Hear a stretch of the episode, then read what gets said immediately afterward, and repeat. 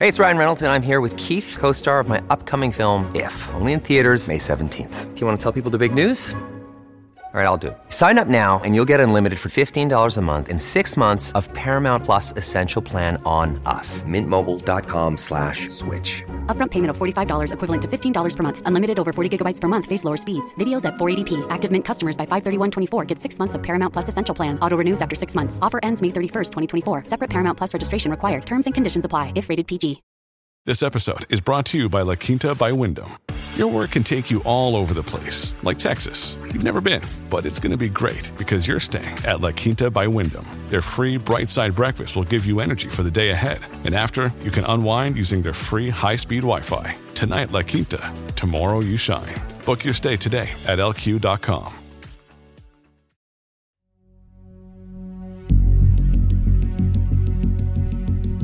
No decorrer do ano de 1946, a cidade de Texarkana se tornou um palco brutal para inúmeros ataques contra casais de jovens em áreas isoladas da região. O culpado por aqueles ataques era misterioso e escorregadio o bastante para rapidamente ser chamado de O Fantasma.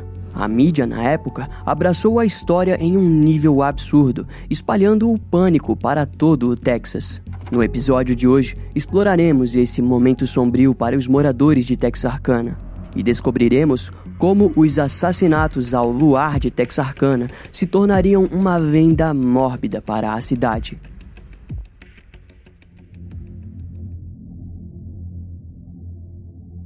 A história da cidade de Texarkana é curiosa, sendo ela, na verdade, uma cidade dividida ao meio. Uma metade da população reside no condado de Bowie, no Texas, enquanto a outra metade reside no condado de Miller, no Arkansas. Em seu próprio nome, podemos ver essa divisão, sendo a primeira parte Tex, que faz referência ao Texas. Já Ark vem de Arkansas e Uana é em referência à Louisiana, que possuía seu espaço ao sul de Texarkana. No entanto, segundo uma lenda local, o nome da cidade teria sido inspirado em um barco a vapor do século XIX chamado de Texarkana. E ainda há quem diga que a área, na verdade, recebeu esse nome por conta de uma bebida chamada Texarkana Bitters. Mas de qualquer forma, no caso de hoje, iremos mergulhar até meados de 1946, quase um ano depois do fim da Segunda Guerra Mundial um período em que os sulistas buscavam a paz, mas o surgimento de um homem mascarado transformaria essa busca em um horror. O caso se inicia no dia 22 de fevereiro de 1946, quando um rapaz chamado Jimmy Hollis, de 25 anos, e sua namorada Mary Jean Very, de 19, decidiram sair com o irmão de Jimmy e sua namorada. Naquela noite, os casais já haviam ido jantar e assistiram um filme no cinema local. Por volta das 11 horas da noite, o irmão de Jimmy pediu para que ele e sua namorada fossem levados para casa. E para Jimmy e Mary, aquilo seria perfeito, pois significava que poderiam ficar sozinhos ao cair da noite. Após deixarem o irmão em casa, o casal viajou até a estrada Richmond, uma área isolada e conhecida por ser local de encontro de amantes e jovens. Ao chegarem e ficarem um pouco no local, por volta das 11h45, um homem apareceu na porta ao lado do motorista em que Jimmy estava. O sujeito desconhecido carregava consigo uma lanterna, tornando a cena um pouco desorientadora. Porém, tanto Jimmy quanto Mary viram que ele vestia uma máscara de pano branco, parecido com uma fronha, com pequenos buracos nos olhos. De início, aquilo poderia parecer uma brincadeira de mau gosto, mas o homem misterioso logo ordenou que o casal saísse do carro ao apontar uma arma em direção a eles. Entretanto, os jovens ainda não estavam acreditando no que estava acontecendo. Assim, o homem mascarado se aproximou de Jimmy e disse que não desejava matá-lo, apenas pedia para que seguissem suas ordens. O casal respondeu de forma hesitante, mas acabou obedecendo o sujeito. Ao saírem pela porta, perceberam que o homem desconhecido era muito mais alto do que os dois. A primeira ordem do sujeito foi de que Jimmy deveria abaixar suas calças. O rapaz ficou inconformado, mas acabou abaixando. Em seguida, o homem mascarado agrediu Jimmy com a coronha de sua arma. Frente àquilo, Mary se abaixou e pegou a chave do bolso da calça de Jimmy, implorando para que o agressor a deixasse em paz. Porém, ela também foi agredida no rosto com a coronha da arma. Mary quase desmaiou, mas conseguiu recobrar a consciência a tempo de ouvir o criminoso exigindo que ela deveria correr. Assim, saiu correndo em direção à mata, mas o homem gritou para que ela viesse para dentro da estrada novamente. Mary, por algum motivo, obedeceu, mas conseguiu correr até encontrar um veículo na estrada. Porém, ao chegar perto, percebeu que estava trancado e sem ninguém dentro. Naquele momento, ela foi alcançada pelo criminoso e ele perguntou por que havia fugido. A garota simplesmente afirmou que era porque ele havia mandado, mas o homem mascarado chamou ela de mentirosa e empurrou a garota para o chão. Em seguida, o sujeito violentou sexualmente Mary com a própria arma de fogo. E enquanto aquilo acontecia, Jimmy saiu e foi em direção ao centro da cidade até ser visto por um motorista que ajudou ele a ligar para as autoridades. A agressão sexual contra Mary se seguiu até que uma grande movimentação de carros na região fez com que o agressor fugisse para dentro da mata. Meia hora depois desse evento, os policiais do condado de Bowie compareceram no local, incluindo o xerife Bill Presley. Na cena do crime, o xerife, ao lado de outros três oficiais, examinaram os acontecimentos e os detalhes forenses que conseguiram retirar de forma visual. Algumas marcas de pneus próximas da cena do crime foram localizadas, mas não ajudaram a identificar se poderia ou não pertencer ao criminoso. Inicialmente, os oficiais deduziram que seria mais provável que ele tenha chegado até o local com o seu próprio veículo e que não morasse mata adentro. Vale lembrar que o ano era 1946 e aquele tipo de violência não era normal na região.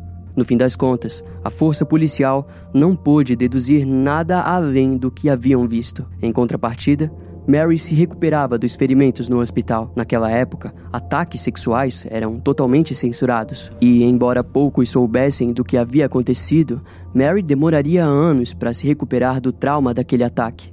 Diante das características do ataque, o xerife Bill Presley gradualmente percebeu que era a primeira vez que lidava com um caso como aquele. Bill era um veterano da Primeira Guerra Mundial. Havia servido na França como um membro das forças expedicionais americanas. Após retornar dos serviços militares, ele conseguiu um trabalho como funcionário público e mais tarde trabalhou como comissário e tesoureiro para o condado de Bowie. Já em 1946, Bill se viu como o xerife de Texarkana e toda aquela situação remetia ele aos horrores que viu durante a Primeira Guerra Mundial. No hospital, o xerife soube que Jimmy Hollis ficaria por pelo menos duas semanas em coma por conta das agressões. E a única testemunha que restou seria a própria Mary, que estava completamente abalada com o evento. Porém, ela foi forte o suficiente para retroceder ao momento em que foi atacada pelo homem com um saco branco na cabeça.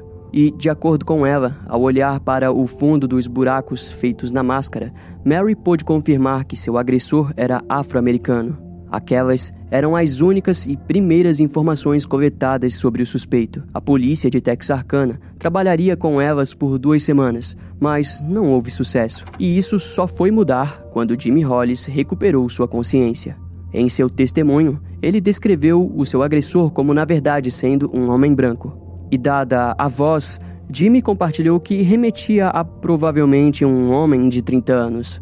Mas ele também deixou o xerife preocupado quando disse que sentia fielmente que a mente daquele homem em sua presença soava como uma mente distorcida. E quando as declarações de Mary e Jimmy foram combinadas, os investigadores concluíram que a única coisa que batia era de que o agressor possuía em torno de 1,80m de altura. No entanto, a diferença de testemunhos fazia com que alguns policiais passassem a acreditar que, na verdade, Jimmy e Mary conheciam a identidade do agressor.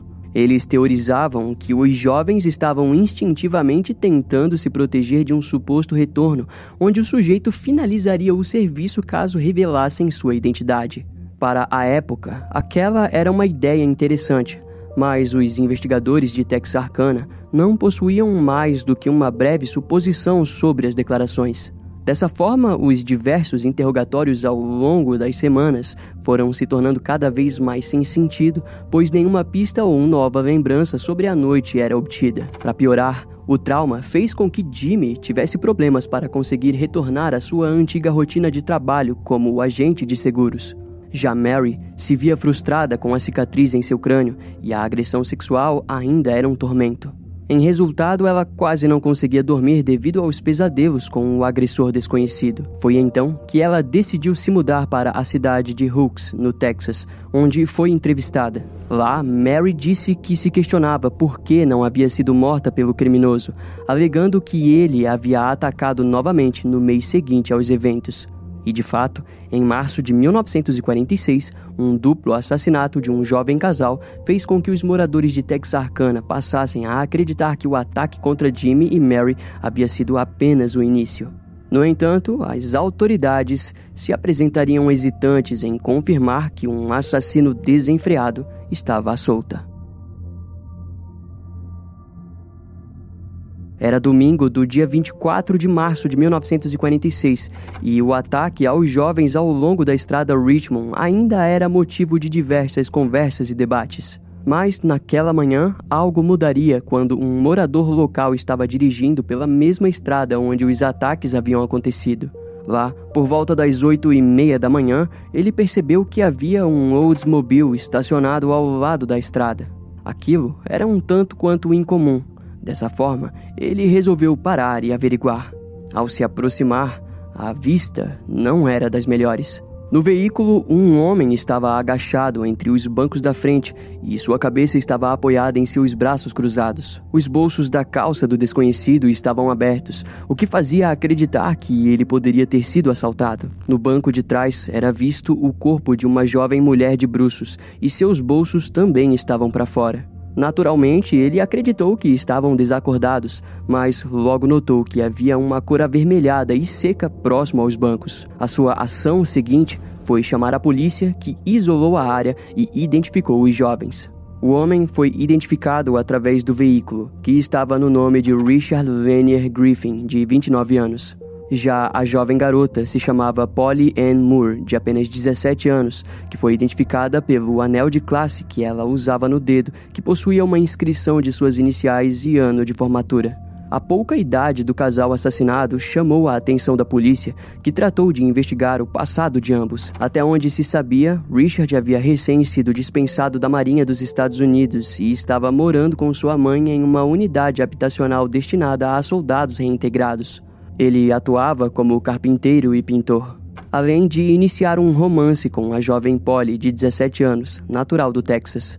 Após seis meses de namoro, no sábado do dia 23 de março, o casal foi até um café em Texarkana, onde ficaram com um casal de amigos, sendo eles a irmã de Richard, Eleanor, e seu namorado. Às 10 horas da noite, o casal se despediu e partiu para o conhecido local dos amantes sulistas ao longo da estrada Richmond. E no dia seguinte, seus corpos foram encontrados baleados. O xerife Bill Presley do condado de Bowie foi novamente um dos primeiros a chegar no local.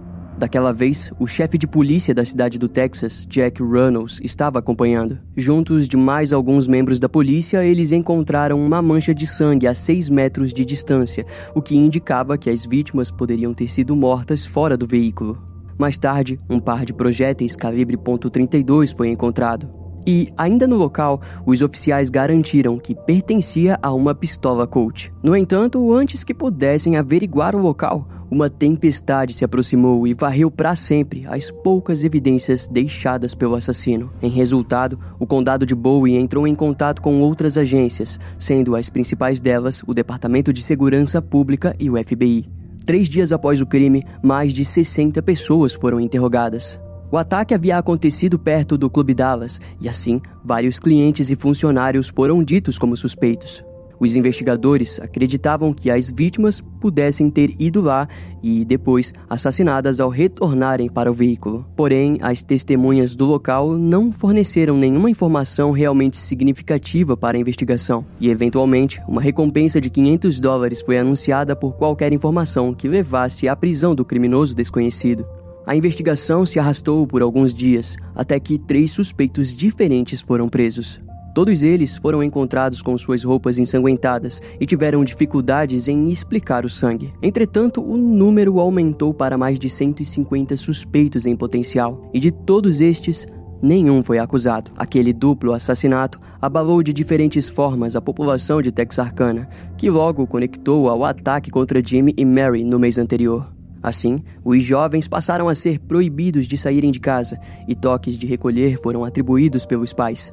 Alguns moradores até mesmo passaram a patrulhar os arredores de locais onde amantes se encontravam. E ao mesmo tempo em que todas essas preocupações assolavam a região, havia uma jovem caloura de 15 anos chamada Betty Joe Booker, que tinha como sua maior preocupação suas notas no colégio.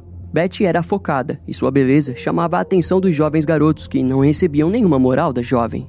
Seu grande objetivo era se tornar técnica em medicina. Ela também era apaixonada por música e fazia parte de algumas bandas onde tocava saxofone. E naquele período de sua vida, ela também parecia desejar encontrar uma paixão. Na verdade, o mais próximo disso era sua amizade com seu melhor amigo Paul Martin, de 16 anos, que morava na cidade de Kilgore, no Texas. Os dois se conheceram no jardim de infância no Arkansas. E essa amizade se seguiu na adolescência, onde costumavam se encontrar na igreja.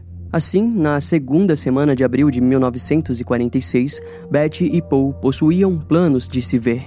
Entretanto, as mãos diabólicas do assassino desconhecido de Texarkana sairiam das sombras da noite para cortar os laços dessa amizade da forma mais brutal possível.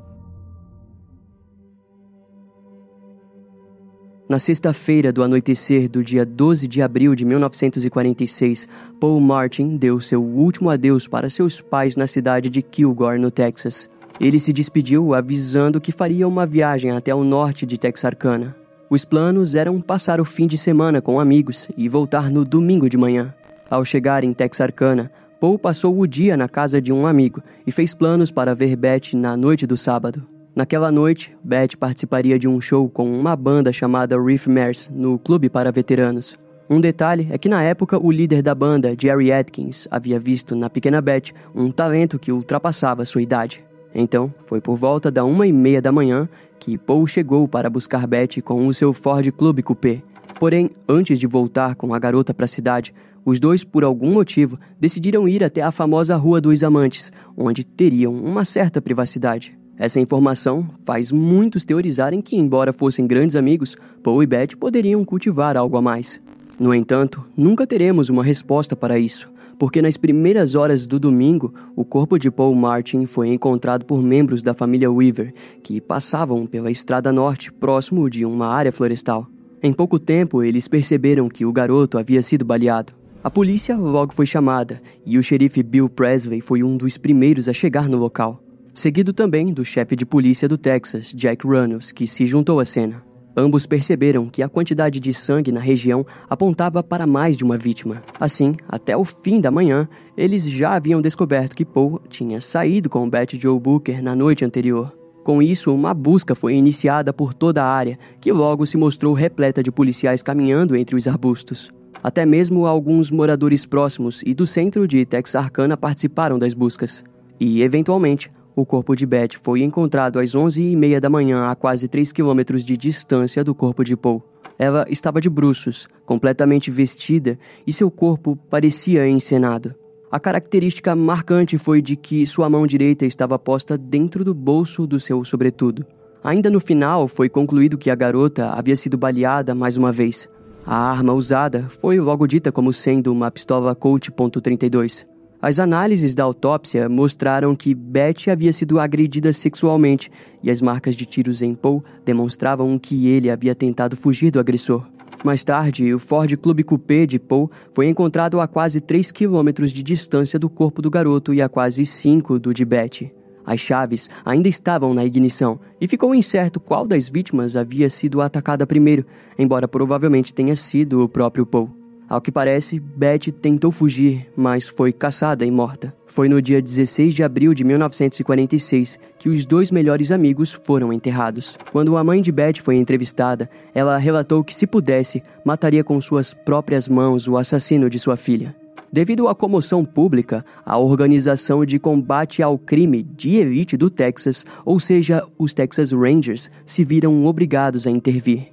Para isso, eles enviaram o capitão Manuel Gonzalez, que era visto como uma lenda regional.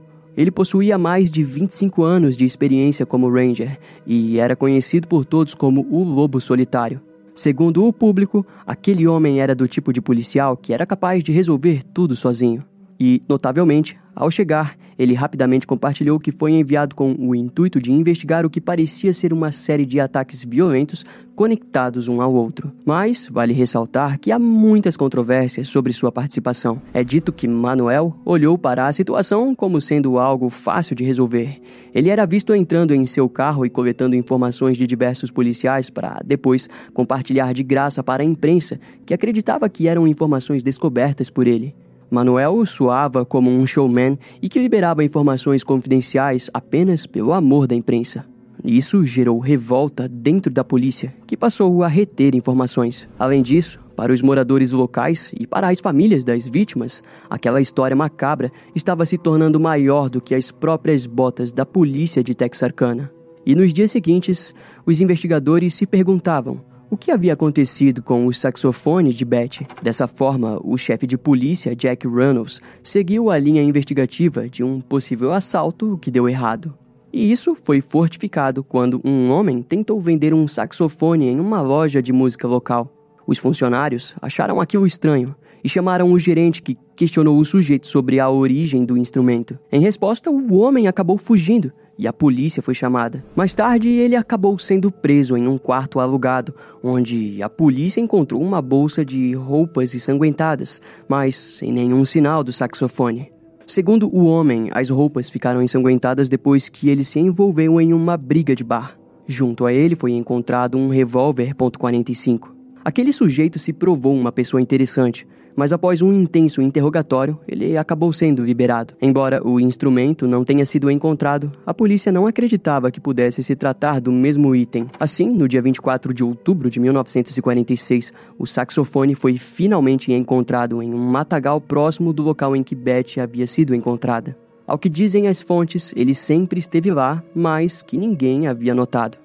Dessa forma, no fim de 1946, a recompensa de 500 dólares aumentou para 1.700. Aquele aumento nas recompensas trouxe novas, quer dizer, inúmeras pistas, mas que não levaram a nada. Os rumores e as fofocas tomaram conta da cidade de Texarkana, que aos poucos tornavam o assassino em uma criatura sobrenatural e poderosa.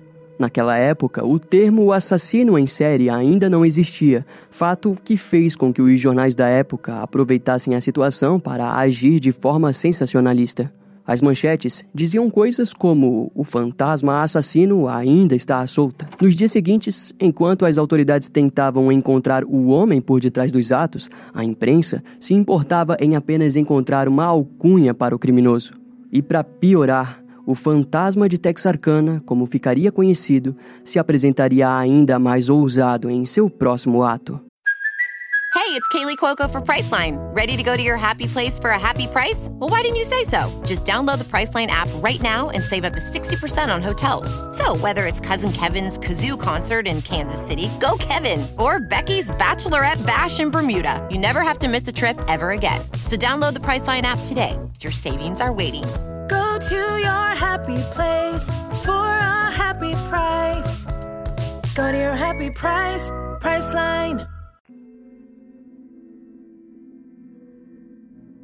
O dia 3 de maio de 1946 foi exausto para o casal Virgil e Kate Starks, de Texarkana. Já era por volta das 9 horas da noite quando Virgil pôde finalmente ligar seu rádio e ouvir seu programa semanal favorito.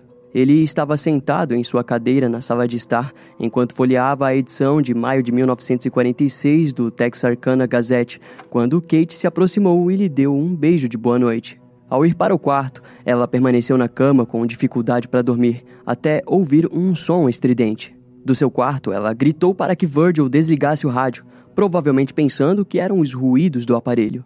O homem murmurou e concordou em desligar. No entanto, Kate pôde ouvir o momento em que Virgil se levantou da poltrona ao mesmo tempo em que ouviu um forte estrondo de vidro se partindo. Ela rapidamente se levantou e correu até a sala de estar, onde se deparou com Virgil caído em cima da poltrona. Kate se aproximou e acabou descobrindo que ele havia sido morto a tiros. Ela correu para o telefone, mas antes que pudesse discar o número da polícia, Kate não notou que entre a janela quebrada um homem misterioso espreitava. Naquele instante, ela foi baleada duas vezes. Um dos disparos atingiu sua orelha esquerda e outro seu lábio. Mas o que o assassino não esperava era de que Kate rastejaria até seu quarto, onde lembrou que havia uma pistola velha escondida. Aquela era a única forma de Kate se proteger do criminoso desconhecido. Quando retornou para a sala, os danos que havia sofrido estavam começando a pagar o preço. Junto a isso, Kate pôde perceber que o atirador, que ainda estava lá fora, tentava entrar na casa pela porta ou janela dos fundos. E ao perceber que o criminoso estava nos fundos de sua casa, ela decidiu que deveria escapar pela frente. Assim, Kate conseguiu se levantar e ir até o corredor em direção à porta de entrada, onde abriu e correu sem parar um minuto sequer, indo muito além do que ela mesma poderia suportar naquelas condições. Sua primeira parada foi na casa de sua irmã e vizinha, mas para o seu desespero ela não estava em casa. Sua última opção foi correr por quase 100 metros até a casa de um outro vizinho. Para sua sorte, o Sr. Prater estava em casa e as primeiras palavras que ouviu de Kate foram de que Virgil estava morto. Diante da condição da mulher, ele pegou um de seus rifles e disparou para o alto. Para quem não sabe, é assim que os moradores do Texas costumam mandar mensagens uns para os outros. O vizinho Elmer Taylor atendeu ao chamado e rapidamente chegou até a casa do Sr. Prater. Assim que Elmer chegou, Prater rapidamente disse para que ele levasse Kate até o hospital. E lá, os médicos fizeram uma cirurgia de emergência com o intuito de evitar que o ferimento em seu rosto piorasse. Na manhã seguinte, o Texarkana Gazette publicou uma grande manchete que relatava o ataque mortal aos Starks. A residência foi tomada por vários policiais do condado de Miller e pela própria polícia do estado do Arkansas. No local, os primeiros policiais do Arkansas foram Charlie Boyd e Max Tackett, que se depararam com uma cena brutal. Enquanto analisavam a cena, o xerife do condado de Miller, Davis, entrou pela porta e todos lá perceberam que aquele não era um simples assassino. A própria atitude do xerife foi a de convocar todos os policiais do Texas e a Polícia Estadual do Arkansas para que um bloqueio fosse criado ao longo das rodovias mais próximas. O seu objetivo era interrogar qualquer um que tentasse deixar a área. O resultado daquilo foi a detenção de 12 suspeitos, no qual apenas três foram mantidos para interrogatório. Ao fim do dia, os restantes acabaram sendo liberados. Os investigadores e oficiais investigaram os buracos que os projéteis haviam causado e concluíram que o atirador provavelmente tenha usado um rifle automático. O criminoso parecia ter disparado em Virgil e depois, de forma paciente, esperado por Kate. Aquilo indicava que ele sabia que haviam duas pessoas na casa. Naturalmente, naquele ponto, todos os departamentos de polícia sabiam da existência do fantasma de Texarkana. Assim, eles rapidamente acrescentaram mais uma vítima para a lista do assassino desconhecido. No entanto, era a primeira vez que um ataque tinha acontecido em uma residência, ao invés de uma rua deserta. Também havia a diferença no calibre utilizado, levando a polícia a acreditar que havia um imitador na região. Mas essa teoria foi evitada, principalmente pelos chefes de polícia que declararam acreditar na presença de um único assassino. Perto da residência foram encontradas algumas marcas de pneu, mas que não puderam ser vinculadas a nenhum outro suspeito. Ainda na mesma semana, cães da polícia foram levados até a cena e, ao que parece, conseguiram identificar dois cheiros diferentes na parte de trás da casa. Mas essa evidência costuma ser apresentada como questionável, indicando que possivelmente houve apenas um cheiro com aspectos diferentes. Os arredores de Texarkana estavam em alerta máximo, e aquele ataque aos Starks deixou os moradores locais em estado de pânico, medo e fúria tanto que em vários momentos a própria polícia acabava sendo ameaçada por moradores armados que gritavam pela identificação do assassino. Todo esse pânico fez com que a polícia focasse suas atenções em áreas próximas das cenas dos crimes, enquanto os moradores de Texarkana patrulhavam vastas áreas isoladas ao lado de suas armas. Todos procuravam por alguma coisa que apontasse em direção ao assassino, mas não houve sucesso. Foi então que, naquele período, um policial não identificado deu sua mais sincera opinião sobre o caso ao descrever o fantasma como um pervertido sexual. Aquela alegação causou um alvoroço na época, afinal, essa é uma teoria que aplicamos facilmente nos dias atuais, mas completamente inesperada para 1946. No fim de maio daquele ano, os investigadores de Texarkana concentraram suas atenções em uma curiosa lanterna que havia sido encontrada próxima da janela da casa dos Starks. A lanterna possuía suas extremidades pintadas de vermelho, o que fazia dela um modelo único para a região. Os policiais não perderam muito tempo e mandaram a lanterna para o laboratório criminal do FBI em Washington, onde foi posta sob uma intensa análise de impressões digitais. Quando o FBI enviou os resultados, a polícia local ficou no mínimo frustrada, pois nenhuma impressão digital válida foi encontrada, indicando que o atirador possivelmente utilizava luvas. Dessa forma, a pista encontrada foi divulgada para a imprensa como forma de retirar a atenção do público da história de criminoso sexual e das revoltas locais. Em resposta, a cidade de Austin, no Texas, enviou recursos adicionais para as investigações lideradas pelos Texas Rangers e pela Polícia Estadual do Arkansas. Entre os recursos enviados, o que se destacou foi a estação de rádio móvel e uma máquina de teletipo instalada no gabinete do xerife do condado de Bowie. A máquina de teletipo foi uma máquina de escrever eletromecânica com o objetivo de enviar e receber mensagens mecanicográficas através de um canal de comunicação simples. Essa tecnologia era inovadora na época, permitindo assim o contato direto entre as jurisdições e departamentos de todo o Texas. E a primeira grande informação compartilhada foi a de um suspeito ruivo que havia sido visto armado e ameaçando os moradores da área de Texarkana. Mas aquilo foi desconsiderado, pois foi concluído que se tratava de uma briga aleatória. No entanto, para os oficiais envolvidos, foi tudo muito anestesiante a rapidez com que aquele ocorrido foi investigado. Aquele, aparentemente, era um grande passo para a caça do fantasma de Texarkana. E, ao mesmo tempo, os rumores aumentavam por toda a cidade, com vários moradores se tornando o alvo de acusações sem sentido. Quando esses mesmos moradores eram interrogados e retornavam para suas casas, eles precisavam trabalhar duro para que sua reputação continuasse intacta. Afinal, para muitos, o criminoso responsável pelos crimes era um maníaco sexual com uma arma na mão. Perante a histeria coletiva, o xerife Bill Presley precisou apaziguar cada um dos rumores e pedir para que confiassem no trabalho da polícia. O capitão do Texas Ranger, Manuel Gonzalez, fortificou isso ao argumentar que os rumores faziam com que as investigações tomassem rumos fantasiosos. Segundo Manuel, capturar aquele criminoso era tão importante que, infelizmente, os investigadores precisavam perder tempo com rumores falsos. Após os rumores perderem força, as lojas locais passaram a vender fechaduras e travas novas. Além de lojas de armas, havia inúmeros moradores locais comprando munições e itens de defesa e segurança privada. A presença do criminoso atormentou até mesmo vizinhos de longa data, que tinham que ligar avisando que estavam indo visitá-los. O fantasma estava literalmente assombrando os pensamentos dos moradores, que passaram a telefonar para as autoridades na presença de qualquer ruído noturno. A polícia, em resposta, anunciou que, na grande maioria das ocorrências, não havia nenhuma pista significativa de que um assaltante ou criminoso estivesse rondando a casa dos moradores.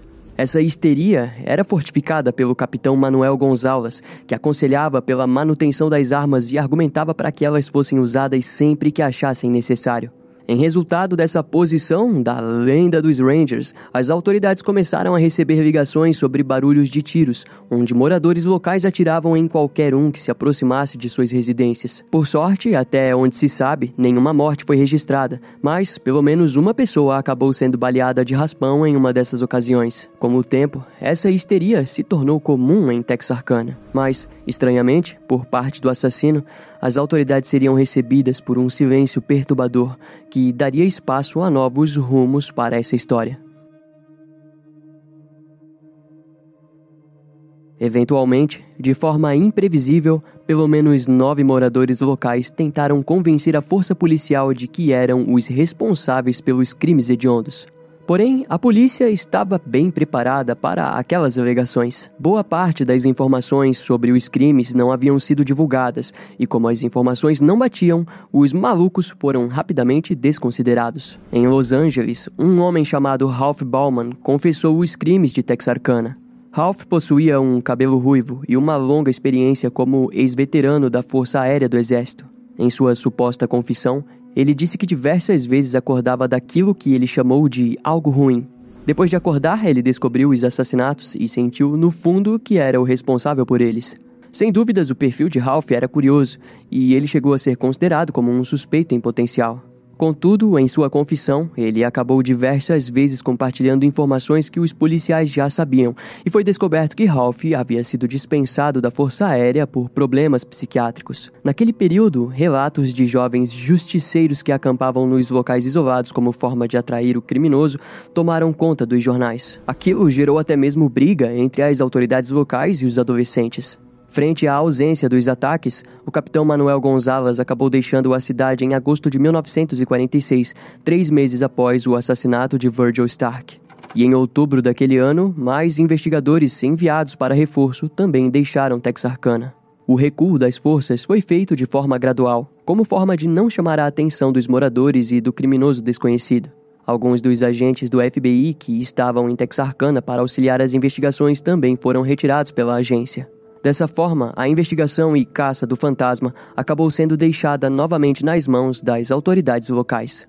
Porém, o silêncio fez com que investigadores fossem designados a reexaminar os arquivos do caso inúmeras vezes. Os únicos fatos que eles tinham em mãos era o de que as duas primeiras vítimas, Jimmy Hollis e Mary Jane Very, descreveram o agressor de forma totalmente contrária um ao outro. Mary descreveu ele como um homem negro e Jimmy descrevia como um cara branco.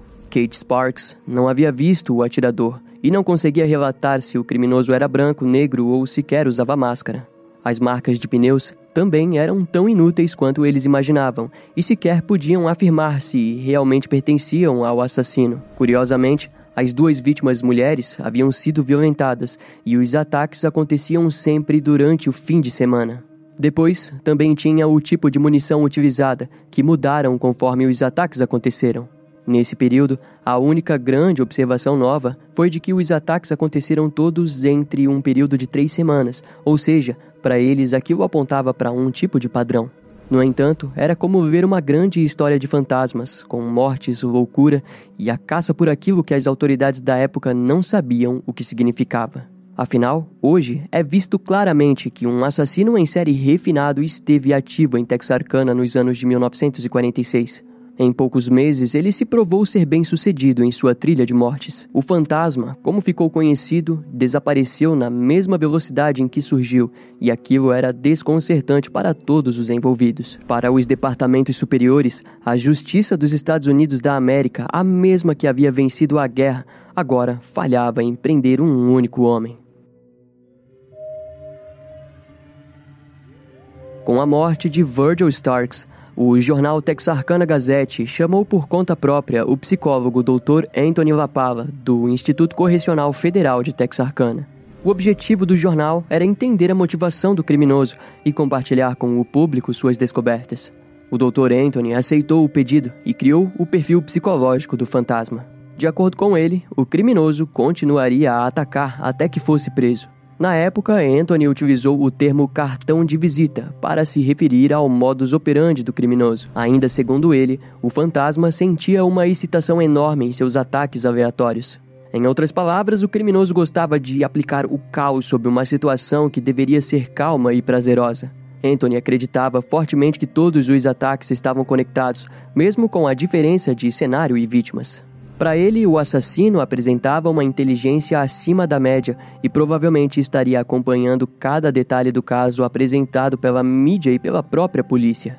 Segundo Anthony, o fantasma teria entre 30 e 50 anos e vivia uma vida normal como qualquer um, mas apresentava um forte apelo sexual sádico e que provavelmente não era um veterano do exército. O doutor argumentou que, se o criminoso tivesse servido, seus crimes possuiriam um aspecto diferente. Em seu último ataque na fazenda Stark, Anthony disse que o fantasma estaria experimentando um novo tipo de alvo, pois ele sabia que os lugares que costumava agir estariam sendo patrulhados pela polícia e pelos grupos de vigilantes locais. Daquela forma, a fazenda de 500 hectares dos Starks era mais do que perfeita para a nova forma de agir. De qualquer maneira, o psicólogo deixou claro que o fantasma precisaria ser parado quanto antes, porque as chances de que os ataques parassem eram mínimas. E sem dúvidas, o fantasma de Texarkana estava cada vez mais se tornando adaptável em sua forma de matar. E essa visão da psicologia, no caso, nos dá abertura para falar sobre uma história curiosa que aconteceu algum tempo antes do FBI e dos Texas Rangers se ausentarem das investigações. Em julho de 1946, enquanto as investigações ainda se centravam em progredir o mais rápido possível, um oficial da Polícia Estadual do Arkansas trilhou um caminho solitário em sua própria investigação. Seu nome era Max Tackett, de 33 anos, que foi um dos primeiros policiais a chegar na cena do crime de Virgil Starks. Aquele cenário marcou a mente de Max, que estava tendo dificuldades em seguir as investigações. Ao analisar todos os documentos do caso, Max percebeu que em cada uma das noites em que o fantasma havia atacado, um carro era roubado em áreas próximas. Em destaque, o carro que foi roubado na noite do dia 24 de março de 1946, quando Richard Griffin e Polly Ann Moore foram assassinados. Esse mesmo carro acabou sendo encontrado em um estacionamento. No entanto, ele não foi devolvido para o dono verdadeiro. Ao invés disso, no dia 28 de junho de 1946, o oficial decidiu que vigiaria o veículo na esperança de que o suspeito voltasse até ele. Para sua surpresa, uma pessoa voltou para recuperar o veículo, mas o que surpreendeu foi que o suspeito não era um homem com uma aparência intimidadora ou assustadora. Na verdade, muito pelo contrário, se tratava da garota Peg Stevens, de 21 anos na época. Max não perdeu tempo e logo confrontou a garota. Peg, porém, respondeu que havia acabado de voltar de Louisiana, onde havia recém se casado com um homem chamado Yoel Lee Sweeney, de 29 anos. Inicialmente, aquela história não convenceu o oficial, mas a garota logo acabou confessando que seu marido estava na cidade de Atlanta, no Texas, onde estaria tentando vender outro carro roubado. Aquela nova pista foi promissora para Max, que se dirigiu até a cidade de Atlanta, onde caçou Yoel até encontrá-lo e quando o oficial finalmente decidiu confrontá-lo, Yoel fugiu pelos arredores da estação de ônibus do Arkansas. O suspeito tentou fugir pela parte de trás do prédio, mas se deparou com um caminho sem saída perto da escada de emergência, onde foi rendido pelo oficial Max. Na viatura, o suspeito parecia entristecido diante a possibilidade de pegar a cadeira elétrica, como se achasse que estava sendo preso por crimes violentos e não por roubo de carros. E naquela altura das investigações, Yoel veio a se tornar o principal suspeito dos assassinatos em Texarkana. O passado do suspeito era curioso. Em sua maioria, as condenações passadas variavam entre roubo de carro, arrombamento, agressões e falsificação de documentos. Quanto mais fundo iam, mais interessante Yoel parecia aos olhos da polícia. Quando os oficiais relataram a Peg que seu marido estava sendo detido por suspeita de ser o fantasma, ela pareceu espantada não pela notícia, mas informou estar surpresa em como os policiais chegaram até ele. Em interrogatório, Peg contou que um dia Yoel descreveu o fantasma como alguém com uma mente brilhante. De acordo com suas lembranças, ela informou que alguns meses antes o casal havia saído para jantar e assistir um filme. No caminho de volta para casa, Yoel teria parado ao longo da estrada perto da Spring Lake Park para dar uma mijada rápida, mas demorou para retornar. Curiosamente, era o mesmo lugar em que Paul Martin e Betty Joe Booker estavam na noite do ataque. Até aquele momento, as palavras de Peggy eram como um alívio para os oficiais. Contudo, as suas declarações pareciam mudar. Peggy passou a alegar que agia como uma espectadora dos crimes e informou ter testemunhado o assassinato de Paul Martin e Betty Joe Booker. Mais tarde, ela chegou a dizer que havia participado dos assassinatos. E naquela altura, a polícia já estava lidando com uma enxurrada de falsos assassinos dando confissões falsas. Assim, os meses se seguiram e aquelas novas descobertas não foram divulgadas pela polícia, que progrediram lentamente enquanto Peg e Yoel continuavam detidos por roubo de veículos. Afinal, aquela era a melhor pista que tinham. Entretanto, novas confissões voltariam a acontecer apenas no dia 22 de novembro de 1946, quando Peg levou os policiais até o local onde o veículo de Paul Martin havia sido encontrado e disse que estava na floresta ao lado observando todo o crime.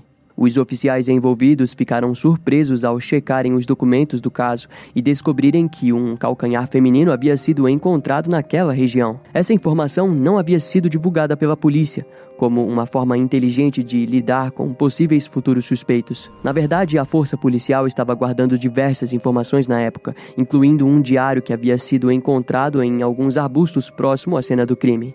E sem dúvidas, os investigadores encarregados do caso ficaram ainda mais surpresos ao ouvir Peg relatar que o diário de seu marido foi jogado naqueles mesmos arbustos.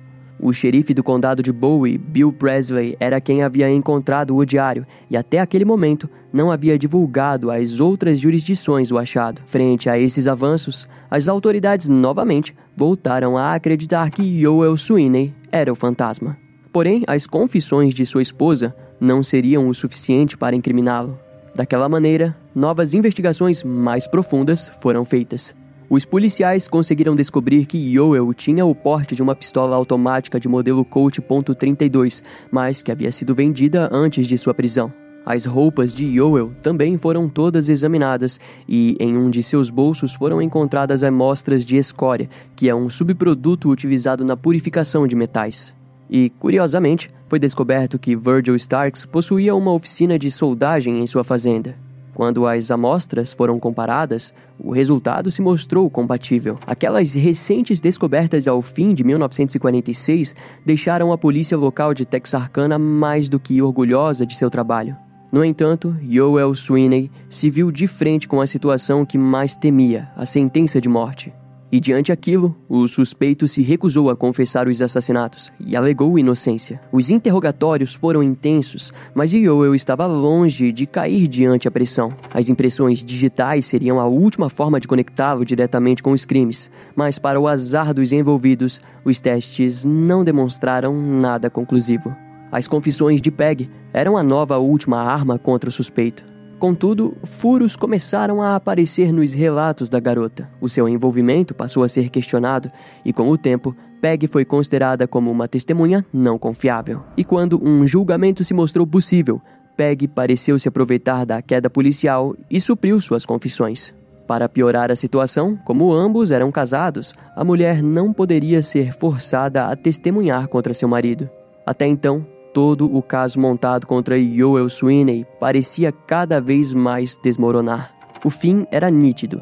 Eles precisariam retirar todas as acusações de assassinato contra o suspeito principal. Aquela derrota deixou a polícia frustrada e eles ainda se esforçariam para deixá-lo preso o máximo de tempo possível. A polícia de Texarkana utilizou diretrizes de condenação extrema e apresentaram à promotoria tática da polícia foi convencer que ele era um infrator reincidente, ou seja, que Yoel cometeria novamente seus crimes de roubo e, dessa forma, precisaria receber uma sentença maior. Ao fim, em 1947, o criminoso recebeu uma sentença de prisão perpétua pelos roubos consecutivos de carros. E aquele foi um final formidável para os policiais. A grande caçada do então conhecido como o assassino ao luar de Texarkana ou do fantasma havia encontrado o suspeito mais possível, mas que infelizmente não foi vinculado aos crimes. Para tornar tudo ainda mais dramático, em janeiro de 1970, Yoel Sweeney apelou sobre a sua sentença de prisão perpétua e teve êxito naquilo. Em 1973, após 26 anos preso, ele foi liberado e se viu livre para caminhar novamente. Curiosamente, embora não tenhamos dito aqui nesse episódio, os crimes do fantasma pararam após a sua prisão e a polícia de Texarkana jamais esqueceu desses fatores. Para eles, Yoel Sweeney é o fantasma. Entretanto, esse suspeito acabou morrendo no ano de 1994, abandonado em um lar de idosos na área de Dallas, no Texas. Mas a história não acaba por aí. Ainda existem alguns becos escuros para explorarmos juntos e que nos levará para dentro da vida conturbada de um adolescente e também para o norte da Califórnia de 1960. Eu estou falando de outro assassino em série que assolava a região da Baía de São Francisco sob o pseudônimo de Zodíaco. E se você ainda não conhece o infame caso do Zodíaco, recomendo que você assista também a este episódio. Os meses seguintes à prisão de Yoel Sweeney foram de completo silêncio por parte do criminoso. Da mesma forma, era nítido para todos que as investigações para encontrar o fantasma não haviam sido bem-sucedidas. No entanto, em 1948, os assassinatos ao luar de Texarkana retornaram às manchetes locais quando um novo suspeito foi identificado pela polícia. Embora a notícia tenha causado comoção na comunidade local, os fatos seguintes foram perturbadores. De acordo com as manchetes, no dia 5 de novembro de 1948, a polícia do Arkansas atendeu a um triste chamado envolvendo um suicídio. A vítima era Henry Booker Tennyson, de 18 anos, um estudante da Universidade do Arkansas. Em seu quarto da faculdade, o xerife do condado de Washington, Bruce Crider, encontrou um bilhete peculiar. Nele estava escrita uma mensagem em algum tipo de enigma que curiosamente parecia ser direcionado para os investigadores locais. O bilhete dizia o seguinte: A abertura para a minha caixa será encontrada nas próximas linhas. Em um tubo de papel é encontrado, rola em cortes e é seco e sólido. A cabeça se remove, a cauda gira e dentro está a folha que você anseia. Duas abelhas significam muito quando estão juntas. Essas pistas devem levar você a isso. O enigma era referente a uma caneta que estava dentro do quarto, onde, dentro dela, foi encontrada uma nota. A nota possuía a combinação de um cofre. Os investigadores acreditam que se tratava do pequeno cofre localizado no próprio quarto do garoto. A caneta foi levada para análise e foi descoberto que na ponta dela havia cianeto de mercúrio, que mais tarde foi provado como responsável pelo suicídio de Henry Booker Tennyson. Quando o cofre foi aberto, os investigadores se depararam com uma série de cartas escritas à mão. Em uma delas, Henry confessava sua responsabilidade nos assassinatos em Texarkana e também deixava claro que foram os crimes que levaram ele ao suicídio. Contudo, os investigadores se viram céticos frente àquelas descobertas, porque aquilo significaria que Henry teria 15 ou 16 anos durante os ataques. A descoberta se mostrava pouco provável. Era incomum demais um criminoso tão jovem ser o responsável por uma série de ataques sem levantar nenhuma suspeita. E os investigadores responsáveis pelo caso só descobriram uma coisa que ligava ele aos crimes. Henry havia tocado na mesma banda de ensino médio que Betty Joe Booker. Porém, eles não eram amigos e provavelmente sequer se conheciam pessoalmente a ponto de trocarem uma ou duas palavras no máximo. No cofre também havia mais cartas de suicídio que pareciam ter sido escritas com um tom um tanto quanto depressivo. Em outras notas, Henry botava a culpa do seu suicídio em sua depressão, mas a suposta confissão parecia apenas uma forma de continuar sendo lembrado, uma forma de justificar seu ato contra si mesmo. Henry foi dado como um garoto com uma imaginação imperativa e que parecia gostar de levar crédito por coisas que não eram possíveis. Os investigadores descobriram que aquelas fantasias pareciam preencher outros pilares de sua jovem e breve vida. O que fortaleceu aquilo foi o próprio depoimento dos irmãos do garoto, que relataram à polícia que Henry gostava de contar histórias. Os seus pais disseram que Henry jamais teve acesso a armas e impressões digitais foram recolhidas do garoto e simplesmente não combinaram com as impressões recuperadas nas cenas dos crimes. Além de que James Freeman, amigo de infância de Henry, foi até a polícia e relatou que estava com ele na noite do assassinato de Virgil Starks. Segundo James, os dois estavam em casa jogando cartas e só foram descobrir sobre o crime ao fim daquela noite. Um tempo, talvez não tão precioso, foi perdido no caso, mas logo a carta de suicídio foi considerada como irrelevante para a investigação principal. Aqueles eram tempos sombrios para os moradores e famílias das vítimas.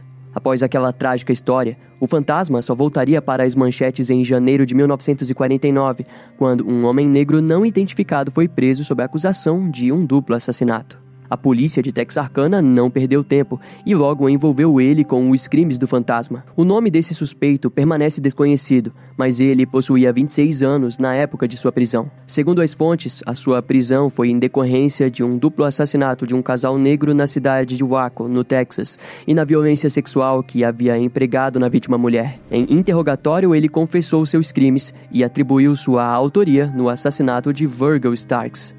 Os detalhes dados pelo homem convenceram a polícia de seu envolvimento no crime, mas logo toda essa investigação caiu por terra novamente quando a polícia descobriu que o suspeito havia trabalhado para os Starks. Em uma investigação mais profunda, foi descoberto que, na verdade, ele morava na fazenda durante o crime, mas nada realmente ligava ele aos assassinatos. No fim das contas, nenhuma acusação oficial foi feita, mas o suspeito acabou recebendo prisão perpétua pelo duplo assassinato que cometeu.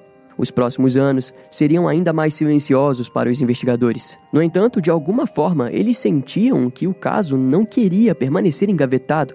Era como se o grande fantasma assombrasse a mente daqueles policiais cansados todos os anos. Prova disso foi quando, no dia 9 de julho de 1956, trabalhadores locais destruíram uma escola próxima a Spring Lake Park, na área onde Paul Martin e Betty Joe Booker foram encontrados mortos em abril de 1946. Já haviam se passado 10 anos dos crimes do fantasma, quando uma bolsa contendo roupas manchadas de vermelho foram encontradas no sótão abandonado da escola.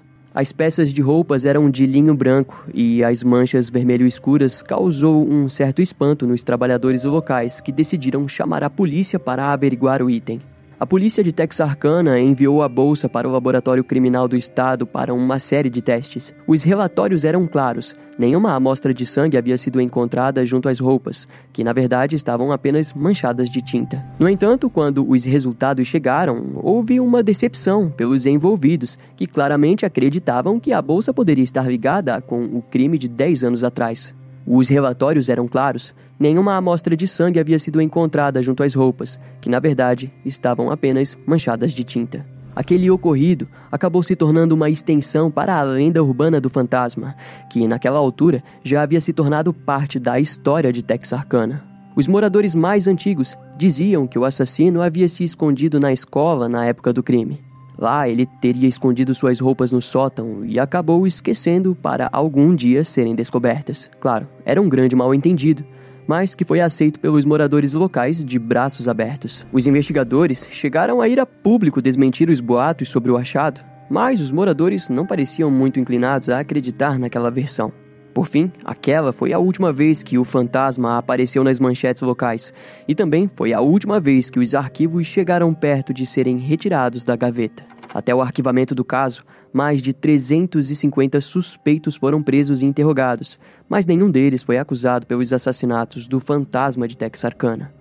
E dessa forma, a história sai das terras do Texas para nos levar até o ano de 1968 e 1969, quando o assassino em série Zodíaco pairava sob a Baía de São Francisco e pelas proximidades.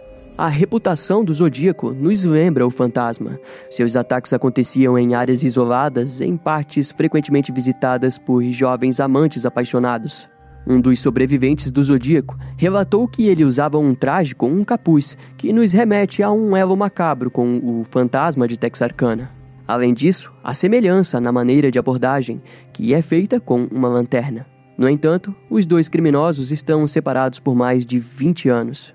Muitos aspirantes ao jornalismo investigativo costumam acreditar que talvez o Zodíaco tenha se inspirado nos acontecimentos de 1946 em Texarkana, mas vale dizer que alguns deles costumam também acreditar que o fantasma poderia ter 18 anos na época de seus crimes em Texarkana e que teria chegado aos seus 40 anos durante os ataques como Zodíaco. De qualquer forma, o que parece mais provável é que houve uma grande inspiração por parte do Zodíaco. Talvez em sua juventude ele tenha ouvido falar do fantasma de Texarkana e se sentido obcecado em como seus crimes tornaram ele uma entidade. Mas, infelizmente, esse tipo de questão dificilmente terá uma resposta. E assim como o Zodíaco, o Fantasma também recebeu um filme, sendo ele Town That Treaded Sundown, conhecido aqui no Brasil como Pânico ao Anoitecer. Se trata de um filme inspirado pelos eventos de Texarkana de 1946, dirigido por Charles Peirce. Curiosamente, Charles cresceu na região e era uma criança quando o fantasma estava ativo. E o seu filme acabou sendo exibido anualmente depois do lançamento em 1976, sendo ele a atração principal em festivais de cinemas locais. E todo Halloween, os moradores de Texarkana se reúnem próximo ao Spring Lake Park, onde Paul Martin e Betty Joe Booker foram mortos é uma forma peculiar e não tão respeitosa de lembrar dos acontecimentos, mas foi a forma como os moradores da região encontraram para lidar com toda aquela história. Em nossas pesquisas, não encontramos nenhum vestígio de que isso ainda ocorra nos dias atuais. O roteiro do filme é inspirado nas investigações do capitão do Texas Ranger Manuel Gonzalez, que naquela época já trilhava seus caminhos em Hollywood após se aposentar em 1950. Mesmo aposentado, Manuel continuou com os Texas Rangers até 1951, para depois atuar como consultor e promotor para projetos de TV e cinema.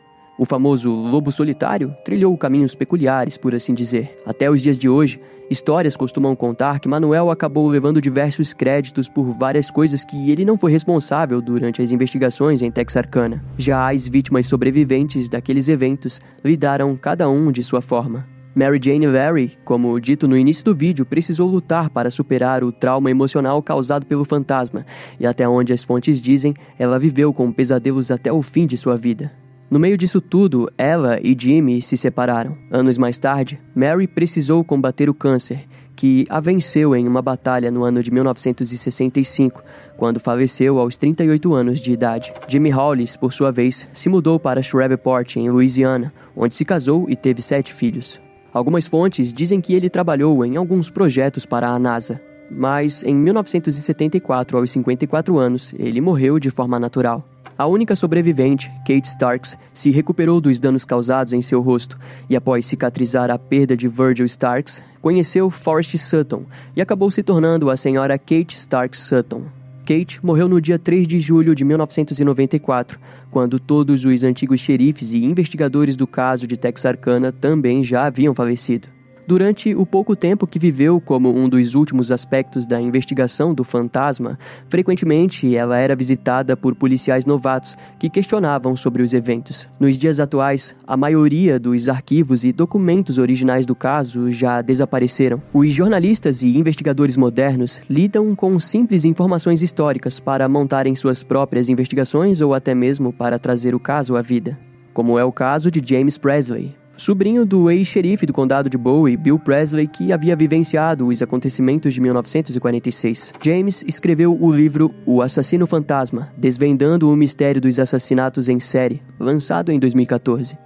Ele trabalhou por muito tempo como repórter para o Texarkana Gazette, mesmo o jornal responsável por compartilhar as informações do caso no passado. Segundo James, com base nos documentos que encontrou, a sua única conclusão foi de que Joel Sweeney era o homem por debaixo da máscara do fantasma de Texarkana. Algum tempo depois, o FBI também liberou em seu site os arquivos digitalizados sobre sua investigação do caso, que contam com um total de mil páginas, onde em uma delas é possível ver a digital coletada em uma das cenas do crime, do suposto assassino.